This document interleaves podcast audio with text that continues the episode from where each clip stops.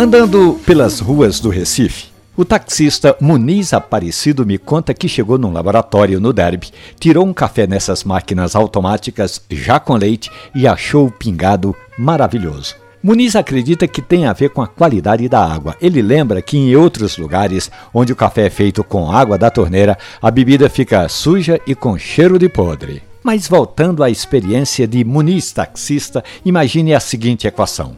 Numa xícara de café, nós temos em média 10% de pó e 90% de água. Logo, Muniz, a qualidade da água é fundamental, é determinante. Perceba que se você usar uma água de baixa qualidade, com incidência de muito cloro, vai haver, portanto, uma interferência no seu café. Por isso, essa dica vale para os seguidores do Café e Conversa e vale também para Muniz Taxista.